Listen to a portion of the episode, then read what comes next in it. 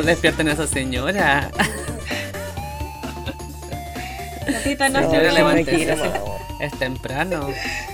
Déjenme aquí. Déjenme aquí, sigan ustedes. Por favor. No, si yo estoy bien, yo estoy bien aquí. Estoy con una tos de mierda, yo sé que no es COVID, eso es lo único importante. Mira, más te vale. Y tengo sueño y me hacen grabar a las 10 de la noche yo soy una señora de 30 años ya. No está con la cámara, te he puesto que está acostada y está ahí arreglándose el chalequito, doblándose un pedazo y después el otro encima. Así como, ¿alguien quiere pensar en Mira, los te- niños? ¿Alguien quiere pensar en las voy a, señoras? voy a prender la cámara para que me vea yo un segundo. No funciona. Ahí está. Ni siquiera me permite mostrar Qué indecencia. Efectivamente Le acostada. pesa tanto la cabeza a la pobre Nacha de lo terrible que es la vida, que está ahí. De lo Ajá. inteligente que soy. ¿cómo han estado? Bien. Ya Dios. Bueno, me siento. eh, Es una tragedia terrible, me dio alergia a la palta. Oh. Me comí un completo, me comí un completo y me arde aquí ahora al borde de, de la boca. El hoyo. ¿Pero cómo? No, por favor. No sé, probablemente estaba. Todavía no, Estaba pero media va a verde. No, no quiero que arda dos veces, gracias. Eso sí que no, señores. Sí, sí, me Puta siento totalmente fome. traicionada por la palta. Yo sé que no debería haber comido la- palta. ¿Pero nunca te había pasado antes? No, creo que no.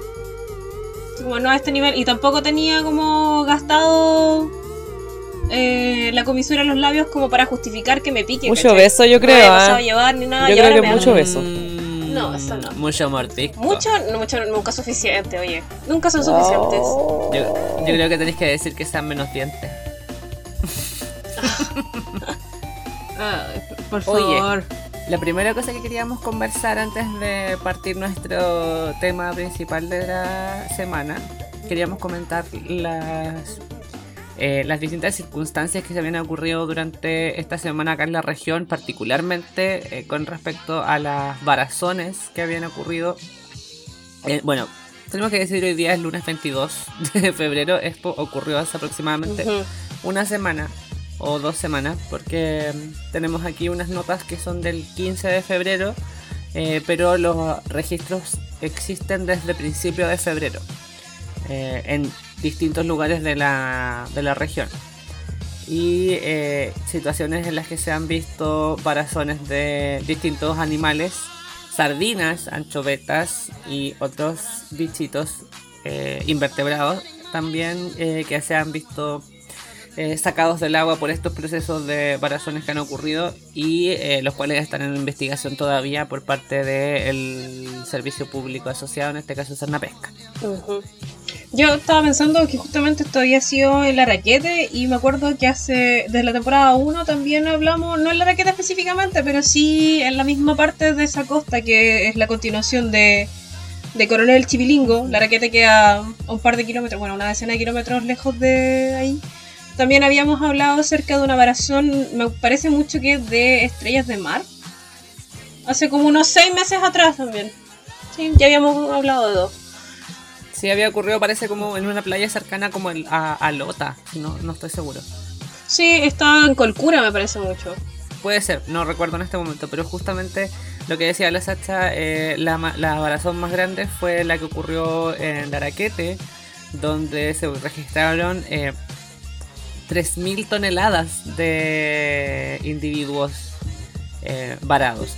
El registro anterior de esos mismos días habían sido 190 toneladas de sardinas que habían sido varadas en eh, Arauco, en las costas de Arauco si no recuerdo, y a los dos días siguientes eh, se ocurrió esto en el, en el río Carampangue, en la desembocadura del río Carampangue, en la cual finalmente desde el mar los- las sardinas terminan entrando, ingresando a, la- a las aguas del río.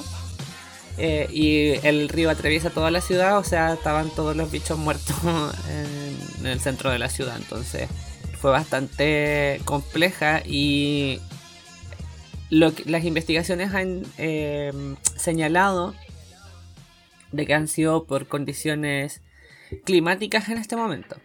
No ha sido. eh, No se descarta, por lo que decían algunos, que haya sido. De cierta forma, haya habido una.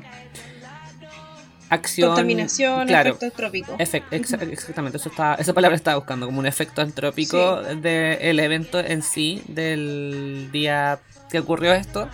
Eh, sin embargo, los, las condiciones en las que se encuentran hoy día las masas oceánicas dan el pie para que ocurran esta- estas circunstancias. ¿Qué, qué evento en particular? La surgencia costera, por ejemplo. No sé si Ujú. quieren hablarnos un poquito de eso, lo que sepan. Yo no me acuerdo mucho de eso, la verdad, tendría que bueno. investigártelo en estos momentos así flash, pero recuerdo que hace un par de días atrás, por lo- entre unos 3 a 5 días atrás, salieron un par de artículos periodísticos que hablaban de que íbamos a pasar justamente ahora un periodo bastante un- lapsus bastante intenso de la niña, entonces justamente podría estar relacionado con eso. Donde la, la niña igual son un poco condiciones más desfavorables para el Pacífico sureste donde estamos nosotros ahora. Yo te voy a decirte al tiro lo que es la surgencia, porque lo busqué. Dice, a ver, que me está abriendo la página. La surgencia. El fenómeno de la Según Wikipedia. o afloramiento, que consiste en el ascenso a la superficie de masas de aguas profundas, que son frías y ricas en nutrientes debido al movimiento de aguas superficiales mar adentro. Esa es la surgencia, un fenómeno oceanográfico. Ujú. Claro, y, y estas, eh, estas masas de aguas, de aguas eh, frías que ascienden eh, a la superficie vienen por lo general con una carga de, de nutrientes y de minerales mucho más baja que las aguas que están en la superficie. En este caso, eh, el oxígeno es mucho más bajo en las capas eh, más profundas de la columna de agua, por lo que al subir está teniendo menor concentración de oxígeno. De hecho, hay, hay unos registros de canti- de la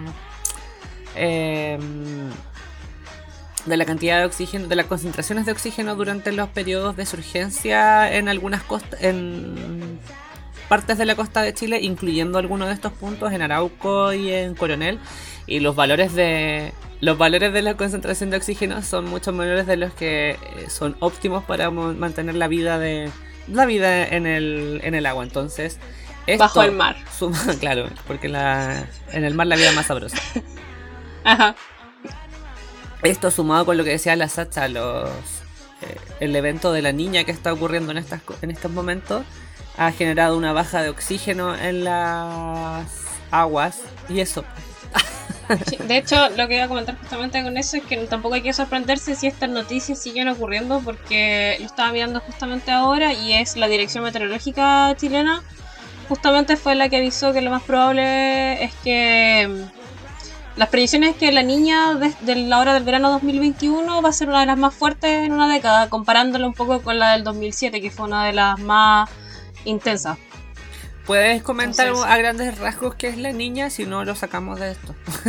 Claro, pero es- usualmente es un fenómeno frío, pero sin embargo en las costas del, del Pacífico Sur, o sea, dígase Ecuador, Perú, Chile, em, eh, generalmente es seca y calurosa.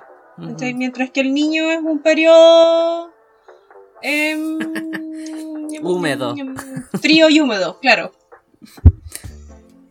Oye, mientras, mientras la Sacha está como ahí buscando un poquito más de información respecto a la niña para decir Sí. algo más concreto, voy a rellenar con una... eh, el otro día estuve en una... En un, en un webinar de eh, Cernapesca justamente, en el cual estaban algunos... em, algunos académicos y académicas comentando más o menos cuál era la- las circunstancias que estaban ocurriendo con respecto a estos eventos de hipoxia, que son los eventos en los que hay bajas concentraciones de oxígeno en las aguas costeras y eh, justamente tenían algunos puntos de muestreo en la zona de mm, eh, Arauco, eh, de Coliumo, de Caretachome y otras áreas, o sea, otros puntos de la región.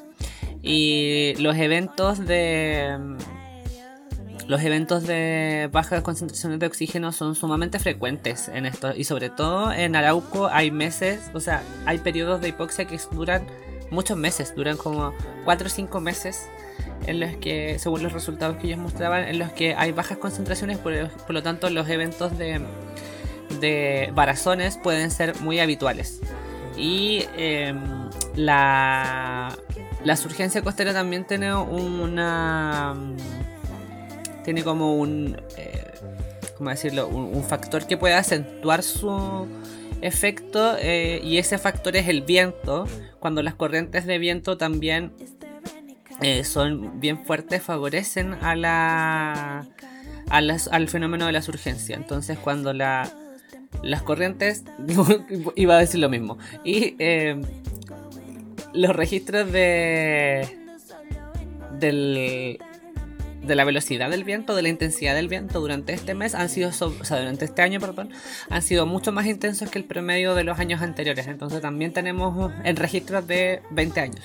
Entonces también tenemos un factor adicional que puede estar favoreciendo los fenómenos de surgencia, por ende los, los eventos de, de barazones vayan a ser algo que sean muy habituales bajo estas circunstancias.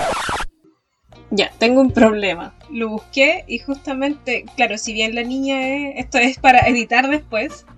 Porque yo nunca me acuerdo de esta weá. Lo siento, profe de climatología, que no recuerdo cómo se llamaba, ni me interesa tampoco. No, yo tampoco me acuerdo de la weá ni del profe menos. Ya, pero volvamos y di eso. Volvamos y di eso nomás por lo de, de que te vaya a corregir y que es eh, la fase, una fase de temperatura en la superficie del mar cuando son frías la niña y. Ah, pero lo que acabo de decir, po. La niña es fría y seca. Como el amor de tu suegra. ya, bueno, adiós, estúpida. en eso. Cierra del tema. Cierra el tema. Corrijo, la niña es fría, no es calurosa. Creo que había un profe, no me acuerdo si era el de la U o no, que decía, no, pero es que el niño, los niños son más agradables, son más cálidos, y las niñas no, las niñas son pesadas y son frías. ¿Qué, onda esta gente? ¿En serio se enseña así en el siglo XXI? Sí. Ya, entonces, eso, eso queríamos mencionar. Eh, hasta el momento no ha habido una mayor información respecto. Bueno, han salido estas personas de, lo, de los servicios públicos a, a, decir lo mismo que estamos comentando nosotros en estos momentos. Ah, porque nosotros se lo dijimos. Y mm, los estudios, lógicamente, van a tomar un tiempo en tener, obtener resultados certeros. Claro, certeros para poder ser publicados oficialmente y tener ya una claridad científica respecto a lo que está ocurriendo ahí. Así que vamos a estar ahí esperando, a la espera de lo que ocurra en esa, en esa situación. Oye, y hablando de claridad científica, justamente, podemos movernos al siguiente tema con esa ilustre frase que dice don Boris Castillo Rabanal. ¿De qué vamos a hablar hoy? Del 5G. Porque ya estoy harto de vivir y quiero que me vacunen para que me controlen la mente. Mátame el recuerdo de este amor. de este amargo amor. Porque acaso, acaso si nos vacunan vamos a tener que dejar de, usar mascarilla o acaso vamos a no contagiarnos o acaso usted me puede decir, hay un meme culiado que aparece toda esa en una conversación como con la loca que lo vacuna y son puras weas. Que es así como, ¿acaso usted me va a decir que contiene la vacuna? No, es confidencial. Y sí se puede saber lo que tiene la vacuna. de hecho, no es confidencial. Los memes son bacanes, pero no todos son tan bacanes. De hecho, es tan poco confidencial que hoy día vamos a estar conversando de cómo están hechas esas vacunas. Eh, Exacto. Y eh, a mí, pero a mí respecto a este contexto de las vacunas me ha gustado más el video de la señora que decía que no le tenía miedo a, a las vacunas a pesar de que andaban diciendo de que se iban a convertir en extraterrestres, en que los hombres se van a convertir en mujer y todas esas cosas. no lo había visto eso. se lo voy a pedir después por internet. Que está hecha, está hecha de aborto. Las vacunas están hechas de aborto. Oye, yo antes, antes de comenzar esto me quiero disculpar porque no voy a estar hablando tanto. Estoy muy cansada hoy y estoy con tos y mm, espero que no sea COVID. Eh, así que eso, voy a hablar poquito. Pero para que sepan que estoy aquí en alma y corazón. Los chiquillos van a protagonizar más que hoy, que yo. Amiga, tu alma ya está en el cielo, ya está. Tiene la mitad de la patita en el cielo y la otra mitad todavía sigue aquí en el plano terrenal. Vos misma. ¿Mm? Esa huella está muerta, solo no la han avisado. es que ese arroz ya se coció.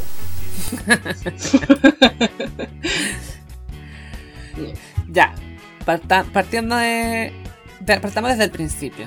¿Qué son y cómo funcionan las vacunas? ¿Alguien quiere contestar la pregunta? Pasen al pizarro. No, en estricto rigor, una vacuna es una preparación que está creada para generar o una respuesta inmune eh, o...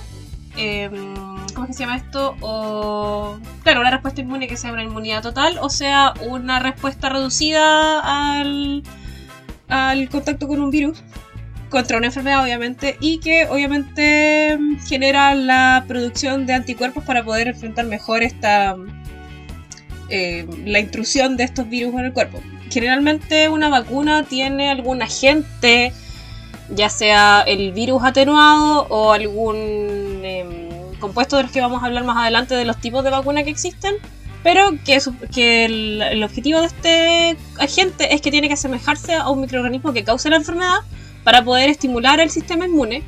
Y bueno, la idea es que había un meme muy bueno que decía, mira, te voy a mostrar una foto de este güey para que cuando tú sepas quién es, le pegues, ¿cachai? Y te muestra la foto. Entonces una vez que aparece este tipo enfrente tuyo, tú ya sabías a quién tenés que pegarle, básicamente. Así funciona la vacuna. Exactamente. Mejor que la explicación que está escrita aquí en la pauta. Mucho mejor. Deberíamos Para que no te equivoques y no le saques la cresta al huevón de al lado. No, es este. este. Ahora, si son gemelos, uff. No, pero esto, esto es un poco más preciso que como cuando uno jugaba Adivina quién no, tu persona tiene barba. No, aquí te dan todas las características de. No, tu persona es esta. Achúntale, por favor. no hay posibilidad de error. O sea, hay una probabilidad de error, pero es muy reducida. Y claro, las vacunas juegan con esto, o sea, no juegan, están basadas. Funcionan en base a este principio. Sí, es como juguetean. Em, con este principio de la memoria que tiene el sistema inmune. Cosa de que las células que componen el sistema inmune en específico una parte del sistema inmune que vamos a hablar ahora, eh, puedan reconocerlo y justamente destruirlo después cuando estén expuestos efectivamente a la infección real. Ahora, ¿cómo funciona el sistema inmune ante estos estímulos? Ahí lo importante es conocer, saber qué, cómo está compuesto el sistema inmune. Y el sistema inmune es el conjunto de eh, procesos y elementos que, se, eh, que están en el interior de un organismo, sea cual sea, porque no solamente eh, la especie humana tiene sistema inmune, hola, no somos el centro del mundo. Y este sistema inmune permite mantener el equilibrio interno del organismo frente a amenazas externas de forma eh, biológica, en forma de patógenos, por ejemplo, en forma de contaminantes o en forma de... etcétera, en forma de un etcétera. Eh, reconociendo la... Mm, reconociendo el, agente dañino externo y eh, reaccionando frente a ello. Ahora, el sistema inmune lo componen moléculas, en este caso, y células. En el sistema inmune de la especie humana podemos reconocer dos sistemas, o sea, podemos, los podemos caracterizar en dos tipos de sistema inmune. Uno es el sistema inmune innato y el otro es el sistema inmune adquirido. En el innato lo podemos caracterizar o podemos describir a tres tipos de barreras importantes. Las barreras físicas, que son las barreras que impiden... Em, la entrada de los patógenos. Exacto, la entrada de los patógenos. o la frenan o la combaten también porque o la frenan o, Inmediatamente desde, eh, desde como lo más externo. Esas son las barreras físicas. Por ejemplo, la piel, las mucosas que están eh, en la nariz, que están en la boca y más abajo también. Eh, por ejemplo, las enzimas que están en la boca, las enzimas que están en el tracto digestivo, eso también sirve para poder atacar patógenos. Luego eh, podemos mencionar las barreras humorales, que esto se refiere a la respuesta que tiene el organismo para, eh, de cierta forma... Eh, Combatir cuando ya entró. Exacto. Y que no pero que no desencadenan una respuesta a nivel celular. Por ejemplo, la fiebre y las inflamaciones. La fiebre tiene, que ver como, tiene que ver con una un aumento de la presión sanguínea también y un aumento de la temperatura corporal para, eh, con el aumento de la temperatura corporal, matar básicamente al organismo o que te des cuenta, o tu organismo se dé cuenta de que hay un agente externo. Lo mismo con las inflamaciones. la inflamación de la linfa. Exacto. Y ya lo último podemos eh, empezar a, a hablar de las barreras celulares, que es lo que nosotros ya conocemos, que eh, son eh, los leucocitos. Los leucocitos son, son una de las tres tipos de células sanguíneas que existen en nuestro sistema circulatorio. Y estas células sanguíneas están encargadas de la defensa del organismo y en el sistema inmune innato podemos incluir aquí a los fagocitos, que son los macrófagos, los neutrófilos, que se encargan de... son células grandes que se encargan de comerse a bichos externos que son más chicos. Y em, también podemos mencionar a los mastocitos, eosinófilos, basófilos y células killer. Todas esas son células sanguíneas que se encargan de atacar el patógeno sí o sí. Pero lo que aquí tiene una... Mm, eh, antes de dar el paso a la Nasha, eh, lo que aquí tiene una importancia es que este tipo de barreras celulares son inespecíficas, o sea, no tienen la capacidad de poder... Em, cualquier tipo de agente sea, externo, sea cual sea, puede, lo van a ir a atacar. Pero si el agente externo es un poquito más vivaracho que, esta, que estas células, se puede escapar y no tienen la capacidad de reconocerlo directamente al agente patógeno. Entonces, para poder hablar de los que tienen esta cierta memoria y que puedan reconocer los, eh, los patógenos, ahí hablamos del sistema inmune adquirido. Yo solo quiero decir desde aquí, desde mi lecho de muerte, que una pequeña reflexión, que es eh, cuando te vais, vais dando cuenta de que el sistema inmune innato tiene tres tipos de barreras y en cada barrera hay un montón de otras weas, te das cuenta lo por qué es tan, es tan complejo eh, entender a los virus, entender a los patógenos. Mm, tu cuerpo está hecho para eliminar patógenos, para no dejarlos entrar, para eliminarlos cuando ya están adentro y en distintas mm, como fases de tu cuerpo. Entonces em, es súper complejo entender cómo es posible que a pesar de todas las barreras que presenta este organismo, que es bastante bueno el funcionamiento del cuerpo animal en general, eh, aún así te puedan atacar de, tan, de, manera tan, tan potente y tan fuerte eh, patógenos y, comprenderlos, por ende. Entonces eso va... lo que quiero decir con esto es que la gente siempre dice así como, bueno, pero si... Yo me acuerdo cuando empezó el coronavirus, bueno, pero si lo mata el, jabón, bueno, comamos jabón nomás, po. O sea, claro, la weá no, es tan, no, es tan simple de entender si la no es tan simple de entender, es una web súper extraña y todos los virus han tenido la misma complejidad eh, a medida que han aparecido y por eso se han demorado tanto las vacunas en aparecer también y ahora claramente hay mucha más tecnología que nos permite entender mucho más rápido lo que es el coronavirus y además porque no había muchos estudios anteriores. Eso, solo quería decir eso, voy a volver a morir. Te levantaste así como con de Drácula, el típico monito animado que se sienta en su sarcófago. Sí, sí, estoy. Y luego vuelve estoy tapadita hasta el cuello. Y me, me, me, paro, me inclino un poco para acercarme al micrófono, no. Así que continúen. Señora, tome sentecito. Vamos a ponerle la imagen de, de, de, ese esqueleto de las cuentos de la cripta cuando se levantaba. De... Esa es la noche. Van a sonar unos murciélagos de fondo cuando habla la Nacha. Mira, si tuviera... si estuviéramos grabando la imagen de esto, te habríamos puesto la, cara de ese mono de los cuentos de la cripta. Miren, voy a hacerlo. Hago así para hablar, para acercarme y me vuelvo a contar. ya continúen. abdominales ahí. Continúen, continúen. El nuevo, el nuevo entrenamiento para esperar. Hace un abdominal y se muere. Y la otra parte del sistema inmune, como estábamos diciendo, es el sistema inmune adquirido.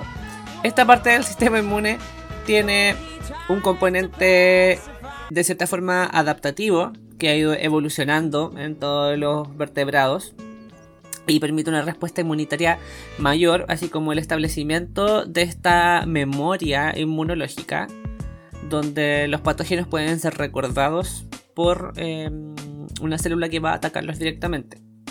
Entonces, esta parte del sistema inmune conforma la segunda línea de defensa del organismo, por así decirlo. Y su activación no es tan rápida como la del sistema innato.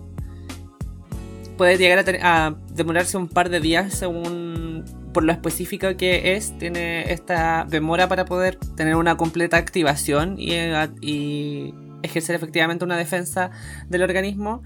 Pero tiene, claro, esta, este beneficio de que es altamente específico, capaz de reconocer muchos antígenos diferentes y responder a cada uno de ellos de una forma individual. Eh, y esta es la característica importante que ocupan las vacunas para poder ser creadas. Entonces aquí en, este, en esta parte del sistema inmune adquirido podemos mencionar a los linfocitos T, los linfocitos B y las inmunoglobulinas, que son este tipo de células y moléculas que tienen esta capacidad de memoria y de respuesta inmunológica. Ya, pero entendiendo toda la importancia que tiene el, el sistema inmune, ya sea la respuesta innata o adquirida, obviamente hay que hablar también un poco acerca de la historia de las vacunas.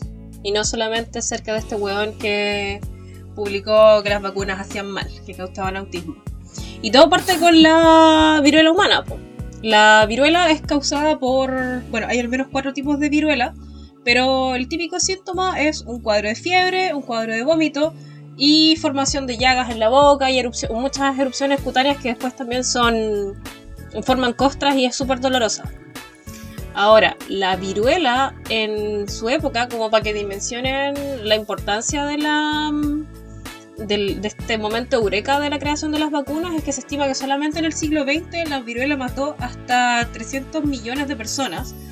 Y en los 100 años más o menos que se ha registrado en, en existencia en el mundo mundial, ha matado a 500 millones de personas. Consideren sí que en el siglo XX la población al principio del siglo XX era de 1.700 millones, o sea, murió como un quinto de la población a causa de, de viruela, de distintos, de distintos rangos etarios además.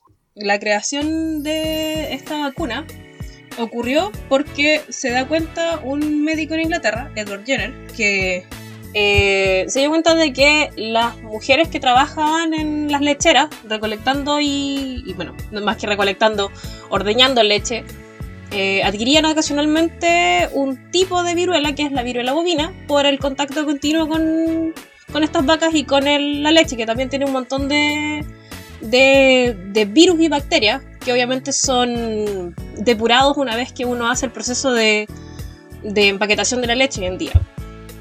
Y estas mujeres hoy eran quedaban a salvo o generaban una respuesta inmune a la viruela común que estaba arrasando con el con la población en esa época. Entonces, en base a esta, esta um, genialidad de ver esto, ¿cachai? Y eso parte por una, por una habilidad de, de observar tu entorno, básicamente. Eh, se da cuenta de que existe esta forma como de inocular y Jenner toma eh, una muestra de viruela bovina de una granjera e inoculó este fluido en un brazo de un niño chico. Que, una vez que él inyectó esta, por así decir, suero, eh, él exhibió inicialmente síntomas de la viruela bovina y luego se recuperó. Volvió a inyectarle nuestra nueva. Eh, ahora, ahora no si la viruela bovina, sino que la viruela humana, que estaba causando estragos y el niño no mostró ningún síntoma. Entonces ahí se dan cuenta, oye, podemos ocupar esto, que es una forma más atenuada, que tiene un cuadro patológico bastante parecido, pero que no es el mismo virus, no tenían nada del, tema genético ni nada, pero sabían más o menos que funcionaba de la misma forma. Eh, y que debía ser de la misma familia al menos porque tenían un cuadro clínico parecido y dijeron, ah, ya, mira, podemos ocupar esto para hacerlo pasar un poco como esto otro y generar una respuesta que, que haga que, tus síntomas ahora no sean tan graves o que simplemente no tengas síntomas, Y como decía la Sacha, em, esa fue la primera vez que se generó este, ese tipo de, vacunas y antes de eso, la inoculación que se ocupaba, en, que era, no se les mencionaba como vacunas propiamente tal porque no tenían una eh, no era una inyección, no era una, no, es como las vacunas que conocemos actualmente, pero sí tenían, eh, ocupaban estaban bajo la misma lógica o bajo este mismo principio de la memoria adquirida que tienen las células inmunológicas, eh, se inoculaban a personas con la viruela bovina también. Pero el, con, la weadita que se les inoculaba era con las costras que tenía la gente que habían sido infectadas por viruela, de cepas que habían sido muy débiles. Esas costras se, se las sacaban y se las jalaban. Eso era como. ¿En qué estábamos hablando en el capítulo de los hongos? Cuando se ponían el pan con moho encima de la herida. Ay, sí. El remedio casero. Exactamente. Pero funcionaba. Eh, sí, pues. Él tiene como el principio de la penicilina, pues. Qué asco jalarte la costra de otra persona. Yo me comía mis costras, pero las mías. De otra persona no. No, pues. Y... No, qué Y es, hay, existen registros de, de, ese tipo de inoculación o de ese tipo de prácticas como desde el siglo XX desde el siglo X. del siglo XXI.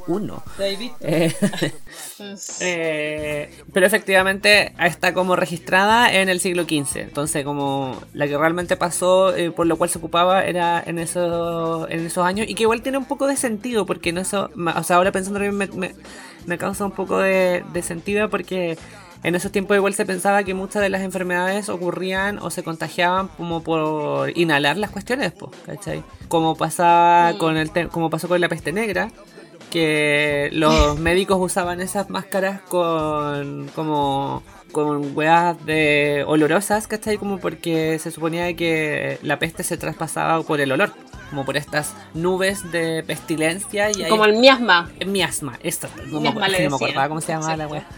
No, y estos tenían estas cataplasmas o ungüentos y todas estas hierbas ahí para bloquear justamente esa miasma. Igual se murieron los hueones, pero bueno. Claramente no funcionaba.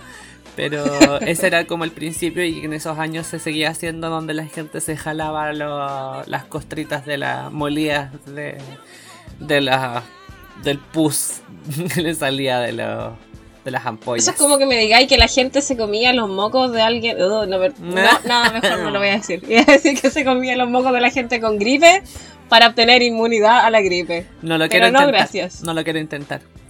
Bueno, y eso fueron las predecesoras a las vacunas convencionales que ya después en la década de 1880 más o menos eh, Luis Pasteur que ya todos lo conocemos por eh, aporte a la a la química en realidad y a la medicina también. Y a la microbiología también. Y a la microbiología y a las ciencias naturales en, en, su generalidad pero sobre todo en el ámbito de la de las teorías de enfermedades infecciosas. Fue harto el aporte que tuvo este caballero que fue ya el desarrollo de las vacunas más convencionales, como por ejemplo para la cólera, para el antrax y otras enfermedades más.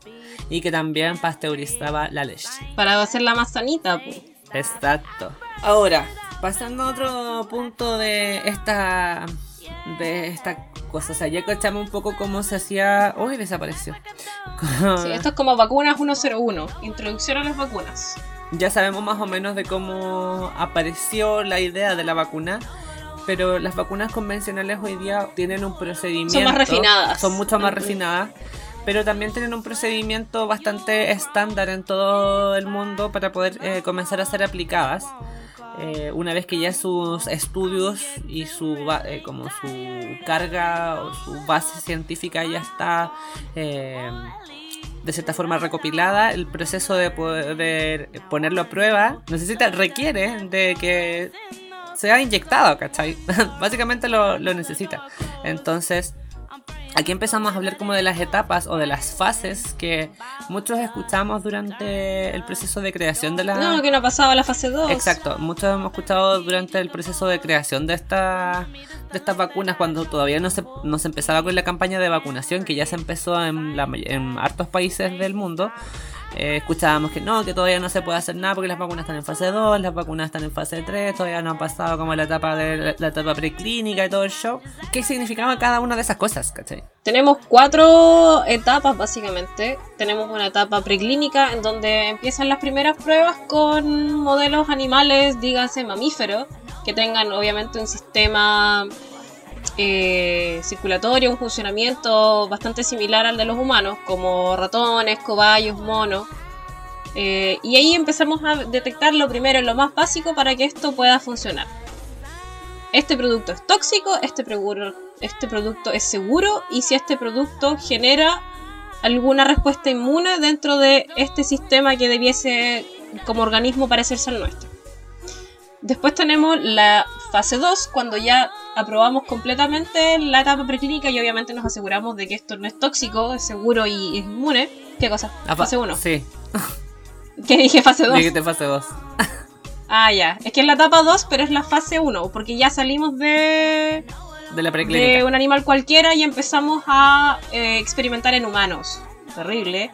Y aquí es una, una, de las cosas que más se demoran, porque dar la autorización para que algo sea experimentado en humano es una burocracia enorme y hay que pasar por una serie de, de pruebas dentro de la, de la etapa preclínica para poder escalar este, este nivel.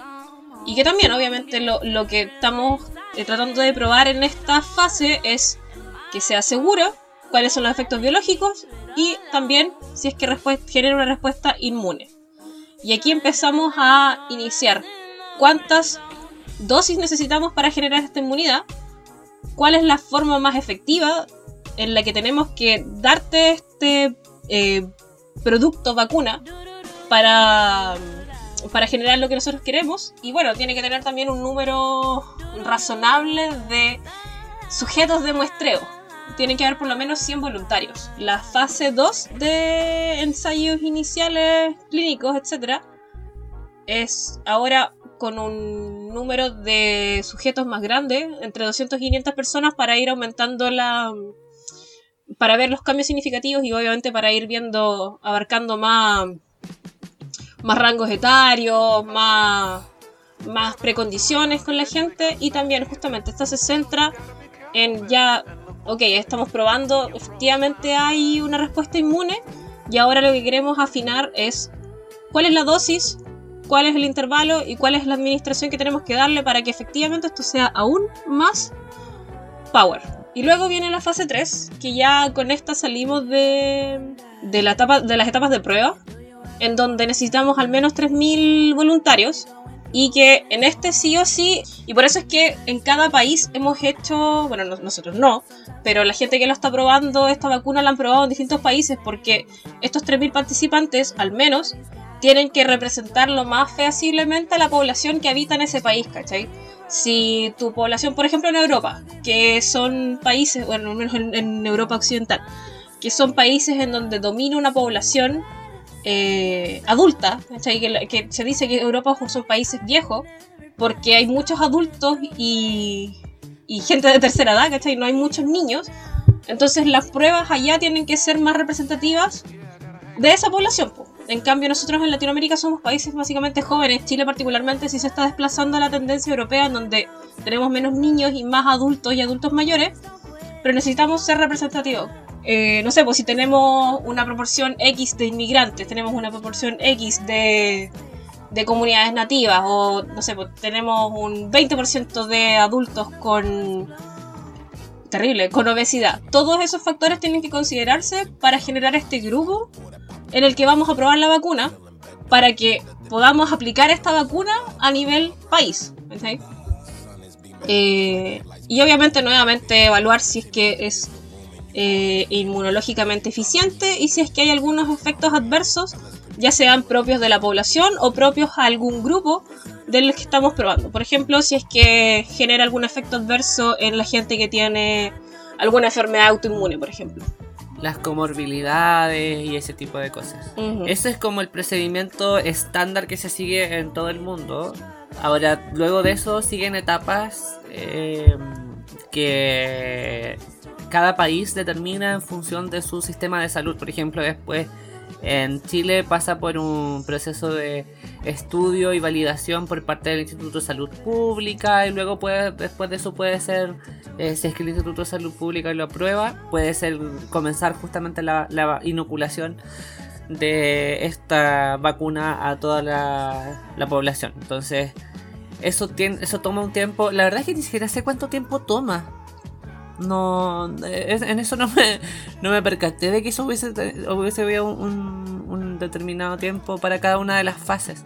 Pero sumado, o sea, esto, a esto también se le suma todo el procedimiento administrativo que cada una de las naciones tiene para poder ya comenzar con una vacunación efectiva que en, en el caso del coronavirus se hizo en tiempo récord, porque, o sea, olvídate que en la vida real, no pandémica, todo este procedimiento se hace en un, un año y medio se hace. Sí, mira, justamente hace un par de meses atrás leí un artículo que decía que podríamos haber tenido la vacuna moderna disponible para vacunar a la gente mucho antes. Eh, y, hablaba un poco acerca de cuánto se demora en cada periodo, en cada una de estas fases. Em, la más larga siempre es la etapa preclínica y la fase 1 que obviamente no se pueden acotar mucho porque no se eran decía que podíamos haber tenido la vacuna en, circulación en seis meses partiendo por la base de que la forma en que elaboraba la vacuna moderna ya existía, ¿cachai? Si eso es lo más genial de la vacuna moderna, que es una parte, es un... Lo vamos a hablar ahora con los tipos de vacuna, pero, pero es una genialidad gracias al tema del, de, la, de la tecnología mm, en cuanto a la genética. Eh, pero cada una de estas etapas dura alrededor de uno o dos meses porque obviamente tienes que ver un, si hay una respuesta inmediata, por ejemplo, cuando estamos evaluando la toxicidad o la seguridad de una dosis, tenemos que ver la respuesta inmediata, si es que esta cuestión es tóxica al momento, a la semana, a las dos semanas, a las tres, a las cuatro, cinco semanas, Entonces cada una dura alrededor de uno o dos meses. Y, lo, bueno, lo genial de, de, la globalización y de cómo tan interconectado está el mundo es que en esta parte tú puedes, siguiendo el mismo ejemplo de las muestras, de, que todos los grupos sean igual de representativos y tengan la misma composición, tú puedes testear en un laboratorio, porque obviamente te estáis testeando, no sé, una dosis de un miligramo, después dos miligramos. No vaya a estar haciendo eso uno tras otro tras otro, sino que vaya a estar testeando todas esas cosas simultáneamente en grupos lo más parecido que puedan ser. Son alrededor de 6-8 meses siempre y cuando el producto esté bien hecho, ¿cachai? Si que ese va a ser tu producto final o estás ajustando algunas cosas más pequeñas. Como mínimo. Y cuando tenemos, eh, como ocurrió en, en, esta situación de que teníamos una prisa, porque era una pandemia, que era una enfermedad contagiosa a nivel mundial, y recorrió el mundo así. Eh, por eso se le puso prisa a nivel de laboratorios, a, nivel mundial en todos los laboratorios, como que sus eh, esfuerzos hay, estuvieron muy centrados directamente a eso. Pero ocurre eh, en otros casos de que vacunas no pueden salir siquiera de la etapa preclínica porque no hay interés del Estado, no hay interés de los, de los laboratorios, no hay interés de la industria farmacéutica, porque lamentablemente, por ejemplo, en Chile ocurre de que muchas de eso se tiene que realizar y comercializar a través de la industria farmacéutica y si es que no es un producto rentable de cierta forma, a pesar de que sea una una necesidad a nivel de hablando en tema en términos de salud pública y, me con esto me estoy refiriendo a la vacuna del virus Anta, que han ocurrido, ha, existido muchos estudios realizados por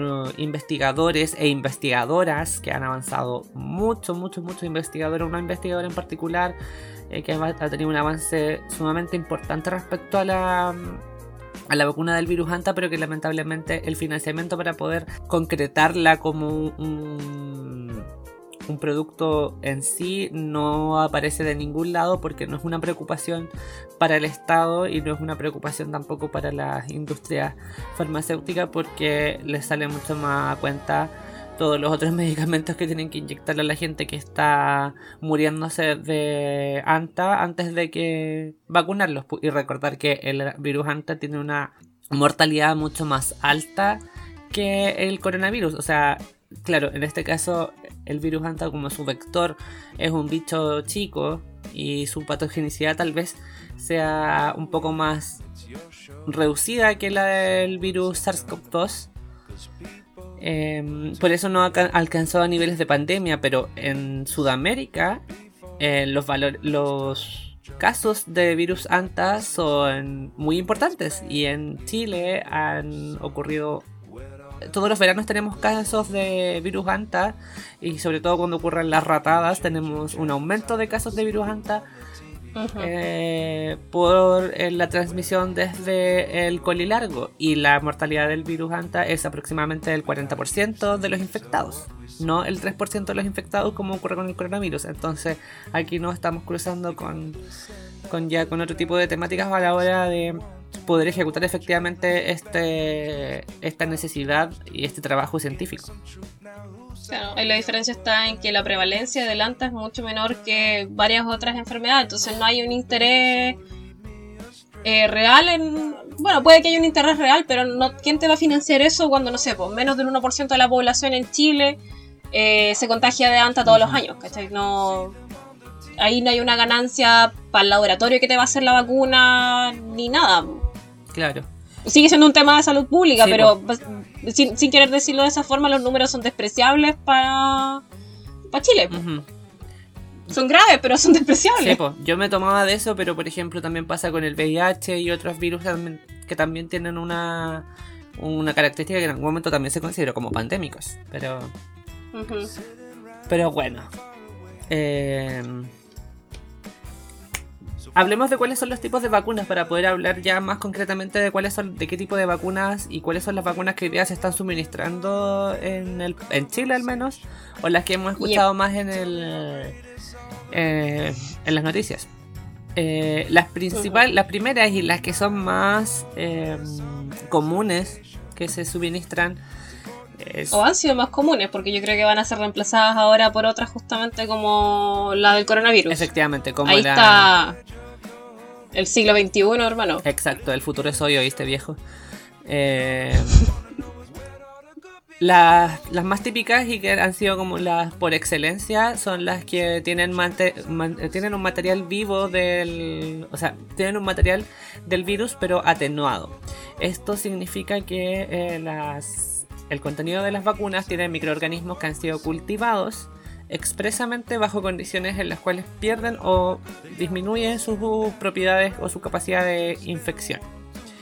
Entonces, eh, tienen una capacidad de infección, pero es muy reducida. Por ende, esta, esta vacuna, al ser inoculada a las personas, eh, va a desencadenar una respuesta inmunológica y va a poder generar una respuesta que sea duradera y son las más eh, son las más comunes como estábamos diciendo. Ahora como tienen como tienen esta capacidad de infección muy reducida cuando uno te la, cuando te la inyectan te va vas a tener como el efecto un pequeño cuadro vas a tener un pequeño cuadro. Y, estas son las vacunas cuando la gente por ejemplo con la vacuna de la influenza que pasa de que la gente la vacunan y dice hoy sabéis que no, me vacuné y me resfrié este como que me hizo mal. Es porque así funciona la vacuna. La vacuna funciona con, su, con una capacidad de infección muy mínima, por ende tu cuerpo reacciona como si tuviera la enfermedad, pero de una forma mucho más reducida. No te vaya a morir por esa weá, pero eh, tienes la, reacción. Entonces, eh, no hay que, si uno tiene eso, no hay que tenerle, si, si tienes esa reacción, no hay que tenerle miedo y evitar la vacuna porque te vaya a resfriar. No, todo lo contrario, tienes que hacerlo porque así funciona. Y claro. y además que. No, dale. Ah, no, lo que pasa es que iba a decir que además este tipo de vacunas son la vacuna que básicamente tú te pones una vez en la vida.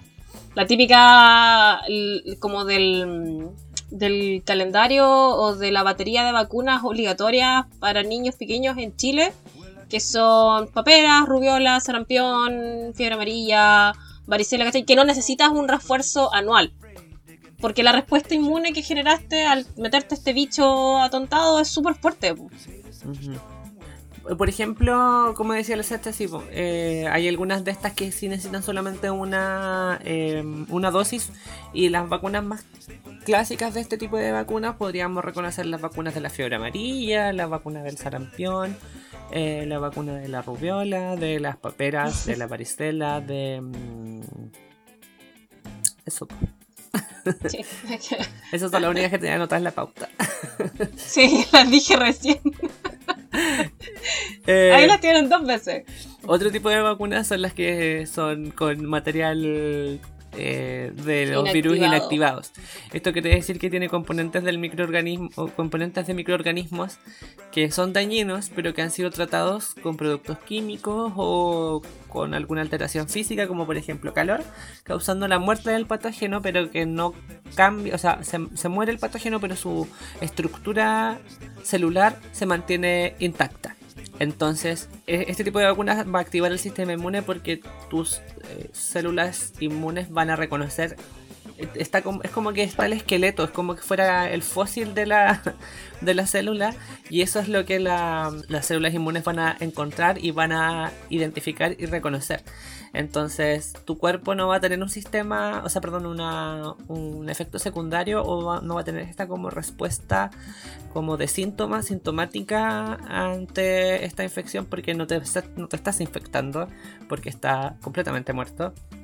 Eh, lo único sí es que esto puede ser, em, puede tener una respuesta un poco más eh, más débil, puede tener una respuesta que sea más corta en el tiempo y que puedas requerir más de una dosis para este tipo de patógeno al cual te estás exponiendo. Como por ejemplo... Por respuesta al Boris se refiere a inmunidad. La, la, inmunidad o la duración de tu inmunidad es mucho más corta. No, estos son los que necesitan un refuerzo usualmente anual. Ajá, ajá, ajá, ajá. Como por ejemplo para algunas gripes se ocupan, aunque hay algunas gripes no más que tienen vacunas porque existen tantos microorganismos que te contagian la gripe que como hacer una vacuna para todos es imposible. Entonces hay algunas que son las más graves que tienen eh, vacunas, otras simplemente no están ni ahí porque te las vaya a contagiar. Igual pero no te vaya a morir. La rabia también y la hepatitis, entre otras. Yo creo que ese es el punto al final, como que lo que quería destacar lo que decía el Boris recién, que hay un montón de enfermedades, pero no para todas te van a hacer vacuna porque no con todas te vaya a morir y no con todas vaya a tener efectos secundarios tan cuáticos como por ejemplo las que se han descubierto que tiene el COVID, que no es simplemente un resfriado. Y a lo mismo la influenza, por, por influenza muere mucha gente al año, un montón de gente y sobre todo gente de edades de riesgo como guaguitas y abuelas, abuelos. O bueno, viejas y viejos también, porque no todos tienen nietos. Pero gente mayor, digamos. Y gente que debería contagiarse y no se contagia. Amigo, chiquillo, no le desee mal a nadie. A la vieja, a nadie más. Eh, a la vieja, a Trump, a Bolsonaro, que son hueones que se contagiaron. Bueno, la vieja no sé. Pero que se contagiaron y no se murieron. ¿Por qué? El COVID se va a contagiar de la vieja.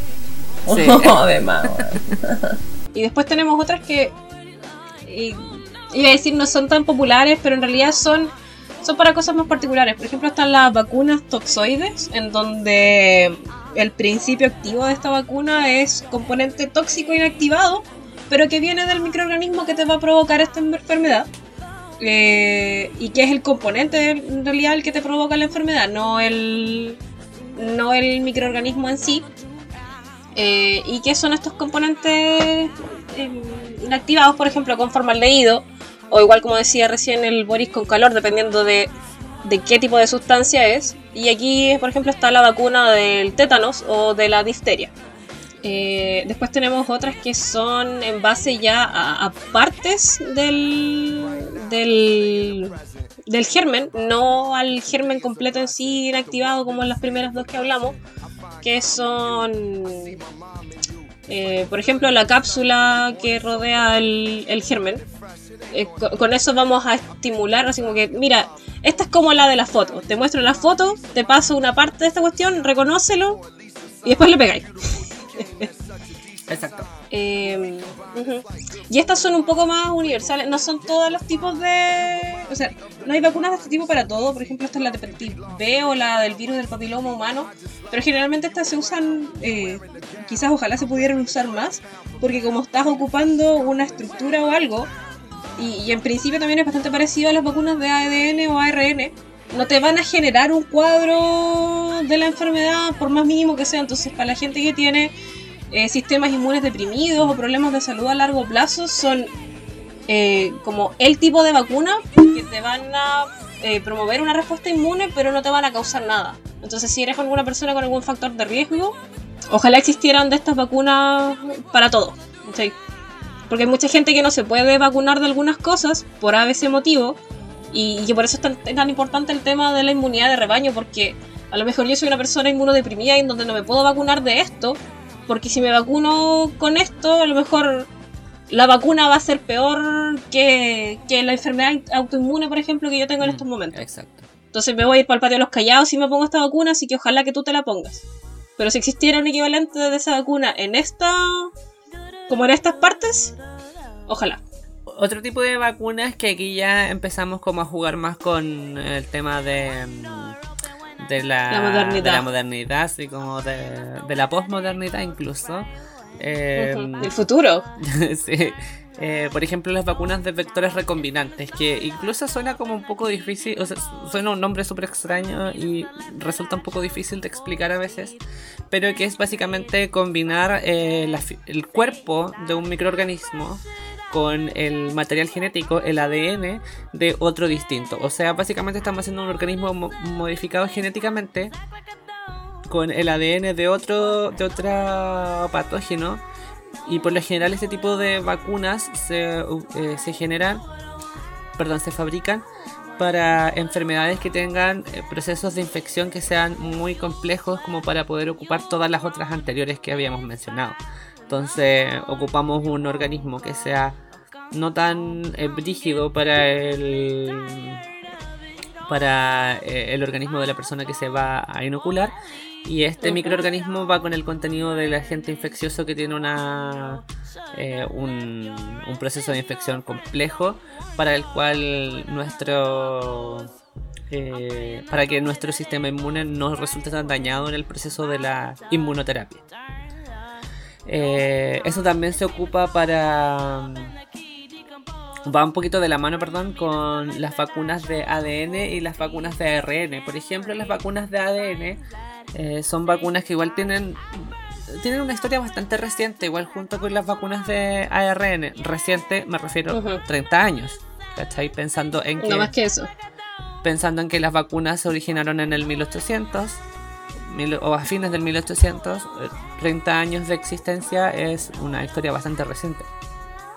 Las vacunas de ADN tiene, claro, es una persona básicamente. Eh, es que las Un adulto joven.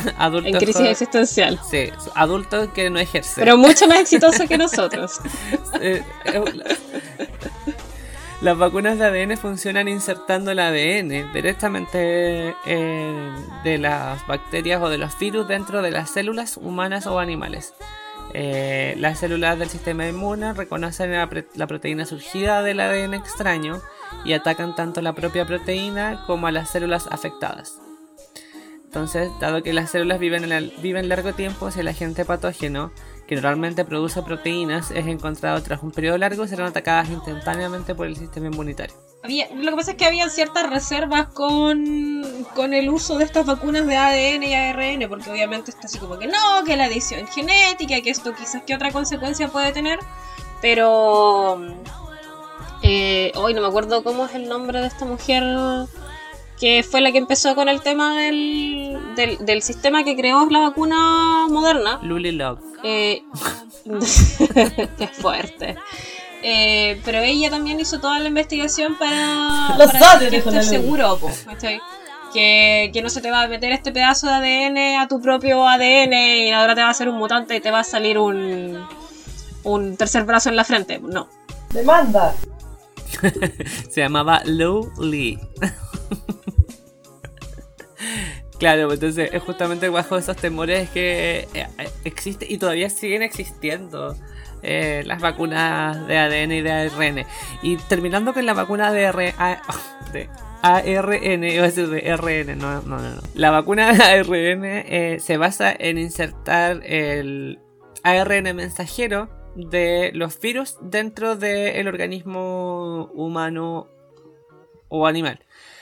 Y con esto quiero pasar al, al inmediatamente hablar de las vacunas del SARS-CoV-2 para poder explicar este tipo de vacunas, porque la vacuna de Pfizer se basa en este tipo de, de Pfizer y BioNTech, los laboratorios Pfizer y BioNTech se basan en este tipo de tecnologías en las que eh, se ingresa, se inocula eh, el contenido de la vacuna tiene la- el material genético, el ARN mensajero, que Y es una parte, no es todo el material genético además del virus. de hecho es la parte que eh, se ocupa, que ocupan las células de... O sea, la parte que... La información genética que se ocupa para la fabricación de la proteína Spike del coronavirus, perdón, del SARS-CoV-2, eh, para lo que es la que eh, el cuerpo puede Reconoce reconocer la pared celular. Efectivamente, puede reconocer de mejor forma porque está en la cubierta de la célula.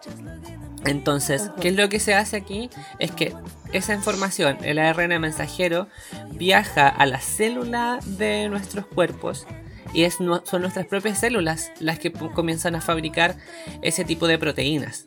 Y al reconocer ese, ese tipo de proteínas que son externas, el sistema inmune reacciona y las, las aniquila.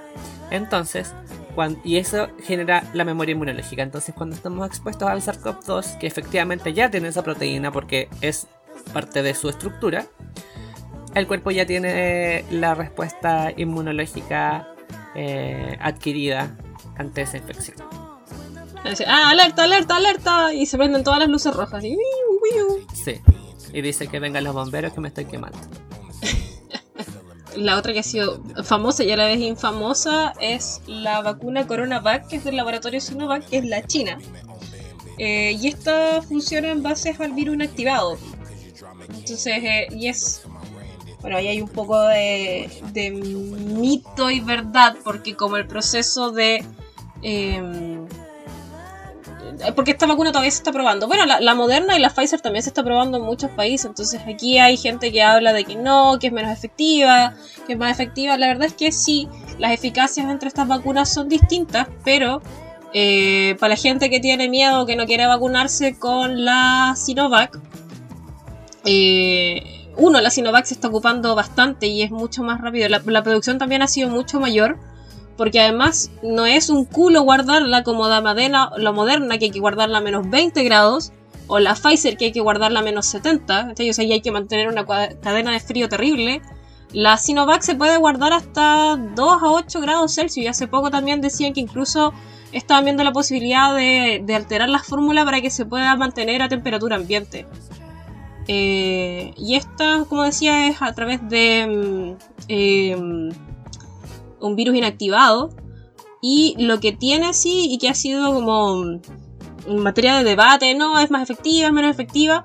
Todo va a depender de lo que hablábamos delante de las etapas, de la etapa preclínica, la fase 1, fase 2, fase 3, porque en distintos países han encontrado distinta efectividad, particularmente en las últimas noticias eran como que la Sinovac era menos efectiva, 50% menos efectiva, bla, bla, bla. Pero es porque los ensayos en fase 3 que estaban particularmente haciéndose en Brasil, que decían que era un poco más alta nomás que el 50% de efectividad, eh, como habíamos mencionado antes, la fase 3 tiene que ser lo más representativa de la población de un país. Y en el caso en donde han encontrado esta efectividad baja en esta fase es porque en realidad estos grupos no han sido representativos, sino que han sido, por ejemplo, en el caso de Brasil, fueron eh, inoculados en, en- de modo de prueba trabajadores de, sal- de la salud que tenían un alto riesgo de infección, ¿cachai? Entonces ahí eh, el contacto constante con el virus era generaba una respuesta distinta, pues, porque la gente se te va a contagiar probablemente entre la primera y la segunda dosis, porque van a seguir trabajando, no están ahí en una forma aislada tampoco, entonces depende bastante. eh, quizás no hacer el llamado, pero sí tener un poco ojo de en dónde se está probando y qué es lo que se está probando en ese ensayo para hablar de, ah, ok, porque ahora todos son expertos en todo. Nadie es experto de nada en realidad. Eh, justamente el, el problema aquí era cómo se hizo la fase 3. No era representativa realmente, entonces el miedo es un poco infundado. Errores metodológicos, básicamente. Hayan sido. Eh, eh, hayan sido casualidad o hayan sido eh, ge- generados a propósito, no lo sabemos. Mm, Eh, que- quería tomarme lo que decía la Sacha un poquitito. eh, justamente la- las vacunas por lo general siguen eh, teniendo- estando como en, un- en un loop a veces de en la fase 3 como para poder mejorar la eficacia que, que tienen. Y por ejemplo, si tienen si hay alguna que registra una eficacia del 60%, es muy probable que vayan a seguir haciendo modificaciones a su fórmula, a su contenido para poder ir aumentando o mejorando ese porcentaje. Y, lo- y un cortito quería también decir de lo de. Ah, un cortito. quería decir de, Sí, un de la, de, de lo de la vacuna de Pfizer. eh, igual le hicieron una modificación al contenido de esa vacuna.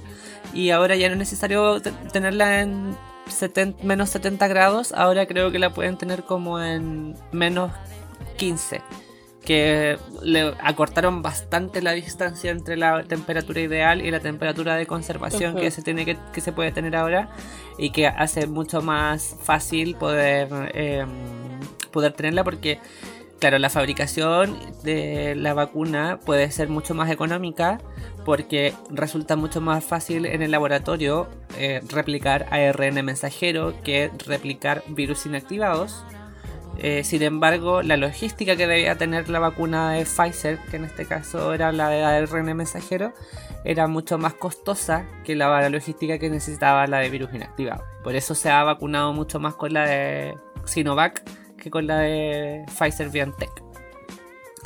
Eh, otra, otro tipo de. Bueno, la Sacha había dicho Moderna y eh, Pfizer BioNTech, ambas son con eh, ARN mensajero. Moderna es de Estados Unidos, está siendo fabricada en Estados Unidos. Pfizer BioNTech en Alemania y Estados Unidos. Sinovac en China. La China, esa la podemos encontrar en las importadoras que están en el centro. En la Wanda. Eh, otra vacuna que también hemos escuchado harto es la de AstraZeneca con Oxford. Esa vacuna está Ujú. siendo. eh, bueno, eh, las vacunas tienen los nombres de los laboratorios. Ojo, no es, que les- no es que se le haya puesto como. Es el nombre de la vacuna. No. La vacuna por lo general se le nombra por el. O estas vacunas se le está conociendo por el. Por el nombre del laboratorio que la está desarrollando. En este caso, AstraZeneca y Oxford es en Inglaterra y está generada a través de un vector viral y la eficacia, la eficacia reportada hasta el momento es de un 70%. Igual que la vacuna eh, de Sputnik B, o sea, la, la vacuna, la vacuna que se está desarrollando en Gamaleya Institute en Rusia, que es la conocida Sputnik B, que ya está siendo comercializada también y se está aplicando en Rusia, en Venezuela y en otros países. Eh, también está hecha de un vector viral. ¿No es Sputnik 5? No es Sputnik B, ¿En serio? Sí. Ah, pensaba que era 5. no sé. Es ¿Y que, dónde está la 1, la 2, la 3 y la 4? Es que sabéis que eh, la B, según yo, es por Vladimir Putin, weón. Sí, así de, así de está ese weón. Sí, Vacuna Vladimir. claro, la, bla- exacto. No me sorprende tanto. No, de ese weón no me sorprende nada. Eh, y esa vacuna ha sido con- reportada con un 91% de eficacia. Eh, Bueno, ahí tenéis, sí, po. Sí, pues, está. Hasta el momento tiene una buena aceptación. Eh, ah, pero no le gana la de Pfizer y BioNTech que están en el 95. Otra vacuna que también ha sido harto bien harto mencionada, eh, la de Johnson y Johnson, eh, que este esta como mega industria que ¿La que hace el champú? la que hace el shampoo, la que te hace la, de- la- el- la- el- Ajá, la pasta de dientes, la que te hace eh, limpia, el limpia vidrio, el limpia piso, el desengrasante, eh, todas esas cuestiones están haciendo además una el vacuna. magistral, todo es lo mismo finalmente. Todas esas huevadas que más encima le hacía la, la, la Esta propaganda. vacuna sí es de Japón, por si acaso. y la, y la, propa- la propaganda de Johnson Johnson te la hacían las hermanas de las hermanas Boloco o no no era de eso La hacían a la Unilever. bueno la wea que sea. Eh, esas están siendo fabricadas en Bélgica entre Bélgica y Estados Unidos y también está siendo hecha de un vector viral pero lamentablemente la eficacia reportada hasta hace unos tiempos atrás hasta bueno esta, esta información la teníamos de la tomamos de un reporte de mm, hace como dos semanas. Entonces hasta ese momento la información era de un 60% de la eficacia. Así que tú eres el rival más débil. y, Si estas fueran las Olimpiadas de la vacuna, esto no le dan una medalla. y otra que también se ha mencionado harto es la Novavax. esa está siendo fabricada en Estados Unidos también y esta, esta está siendo eh, realizada bajo la metodología de una proteína del, del virus. Probablemente haya sido de la proteína Spike, que es la más característica de este bicharraco. Y la eficacia reportada hasta el momento es del 89%. Yo quería cerrar con una cosa nomás, que es como siempre el debate de... Puta, podéis tener un montón de vacunas, pero la gente la va a ocupar. Porque está el miedo real de la gente, mm. racional e irracional, que es el, el movimiento antivacuna. Pues de hecho, estaba mirando por ahí y el, el movimiento antivacuna, con, bueno, como movimiento sí es reciente, pero el miedo antivacuna es una cuestión que viene desde el principio, desde que se empezaron a, a fabricar las vacunas. No es una cuestión así como de los grupos en Facebook de mamás ahora. Porque sabemos que desde, por lo menos en 1850, cuando Jenner primero desarrolló la vacuna de la viruela, hubieron muchas protestas, particularmente en esta época, porque la gente lo tomaba más por el tema de derechos civiles y los valores libertarios. yo decido qué hacer con mis cabros chicos. Eh, y porque después de que probaron su efectividad fue impuesto obligatoriamente igual que el calendario de vacunas en Chile. Pero había, obviamente, por el tema de desinformación y, y, también el tema de acercar la ciencia a la ciudadanía, había gente que decía que si te ponían la vacuna, uno, que era veneno, y dos, que iban a crecerte partes del cuerpo de ovejas y vacas, ¿cachai? Por un vacío de conocimiento de la gente. O sea, claro, me pongo la vacuna y al día siguiente voy a tener una cola de chancho, ¿qué onda?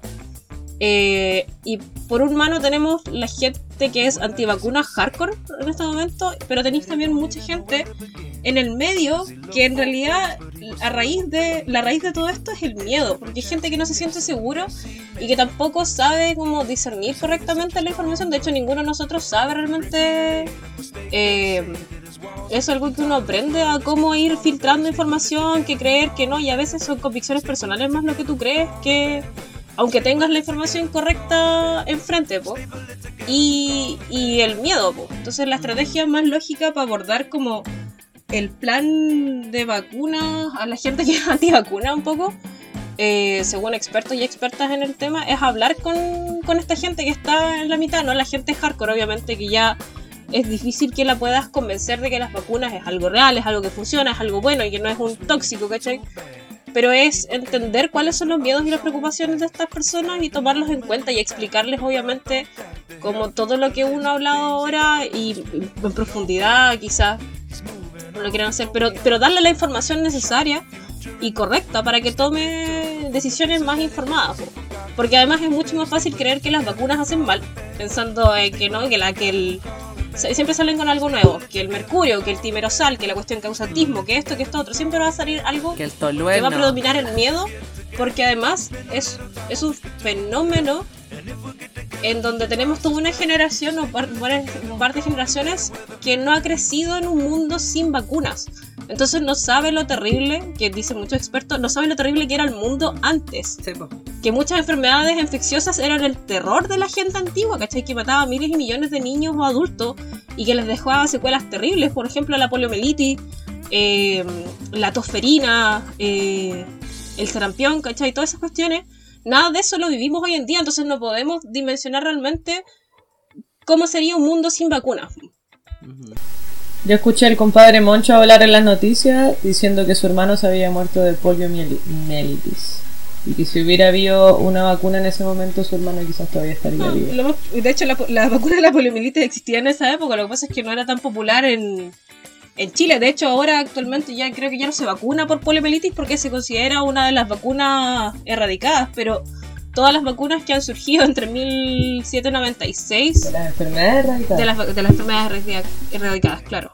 Eh, los últimos 150 200 años tienes cosas que ya no se ven, ¿cachai? Que es muy raro que alguien los tenga y que lamentablemente algunas están empezando a resurgir y que sería terrible que volvieran.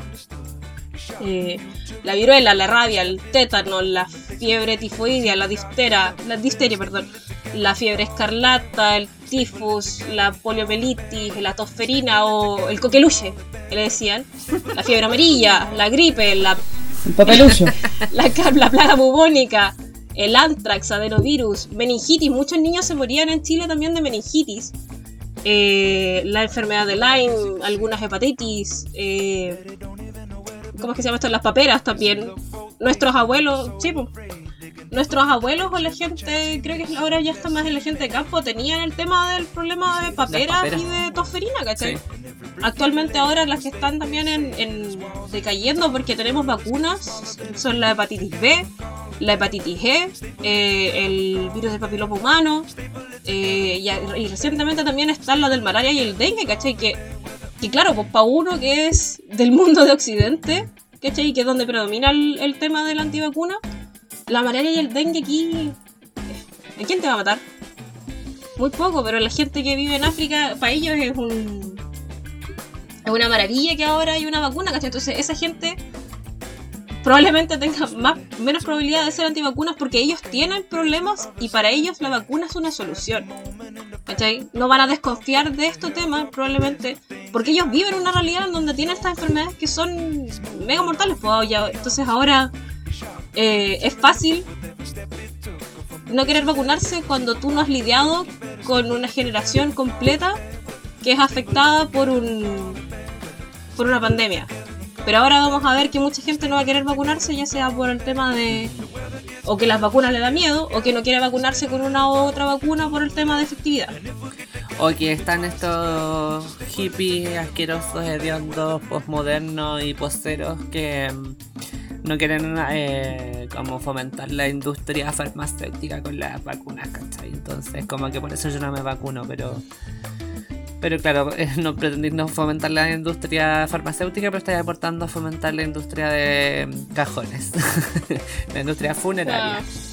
O no, que, que la dieta más sana, la cuestión es, weón, comemos un montón de basura. Mm. Más basura de lo que se comía hace 50, 100 años atrás porque comía chatarra, hola. Y aún así, más comida chatarra, menos, eh, menos enfermedades, y la correlación ahí no está en, la, en, la, alimentación, está en la vacuna.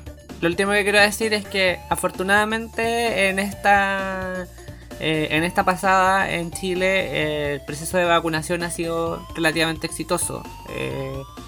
se ha cumplido con cantidades de dosis y de personas eh, inoculadas con sus primeras dosis eh, de una forma súper rápida y con números que no, era, no se esperaban, de hecho a nivel mundial como que se ha llamado, ha llamado mucho la atención la rapidez que, que con la que se ha estado vacunando en Chile. E incluso gente colándose en la fila para poder ser vacunada. Pero igual ha generado que, o sea, la gente está respondiendo eh, efectivamente, a pesar de que lo que decía la Sacha, el tema de educación y la campaña comunicacional de este proceso de vacunación fue un culo, o sea, fue pésimo. Entonces, yo me esperaba efectivamente que hubiese mucha más gente diciendo no me quiero vacunar porque no la conozco. Pero gracias a Dios y a la Virgen, eh, que no fue así. Así que es de esperar. Oye, que... hay gente que no quería vacunarse porque no, la vacuna china, ¿cachai? No es tan efectiva. Claro. Eh, pero igual terminaron yendo a vacunarse porque nada te impide después vacunarte después con a lo mejor otra que te dé más confianza, más seguridad y que esa la vaya a pagar tú, ¿cachai? No es parte de la vacunación, es total. Sí, al final, sea porque confían en la vacuna o porque tienen muchas ganas de salir a carretear o quieren sacarse la mascarilla, me da lo mismo. ¿Cachai? Vacúnense. Háganlo. Y ese sería el capítulo de hoy día, pues cómo lo pasaron. Buenas noches, que les vaya muy bien. Ya se durmió ya. Nos está hablando desde su quinto sueño. Que les vaya bien. Quiero decir que fueron muy inteligentes. Lamento no haber sido ni un cuarto de lo inteligente que fueron ustedes hoy. Pero no, no puedo. No pude. Eh, mi nariz no me permite respirar muy bien. Por ende no me llega tanto oxígeno al Ah, estás como COVID entonces. Así que me voy a dormir. Que les vaya muy bien. Gracias por escuchar a los chiquillos y a, los chiquillos. No a mí. Adiós. Buenas noches, Nacha. Buenas noches, amigos. Adiós. Adiós. Me voy a mimir.